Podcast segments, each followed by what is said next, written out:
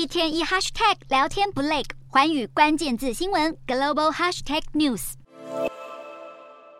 早在去年五月，芬兰及瑞典就启动了申请加入北约的计划。只不过想加入北约，需要得到所有成员国的同意。其中，匈牙利及土耳其好几个月以来都没有点头同意瑞典及芬兰的申请。经过多次的协调及讨论，这个僵局终于在十七日迎来了转机。虽然芬兰过了土耳其这关，还是得等到匈牙利政府也点头同意，芬兰才能正式加入北约。不过，芬兰获得土耳其的批准，对于各方僵持不下的局面来说，这已是得来不易的里程碑。由于瑞典迟迟不同意将一百二十名被土耳其官方判定为恐怖分子的库德族人引渡至土耳其进行审判，因此土耳其这次才会只批准了芬兰的申请进程。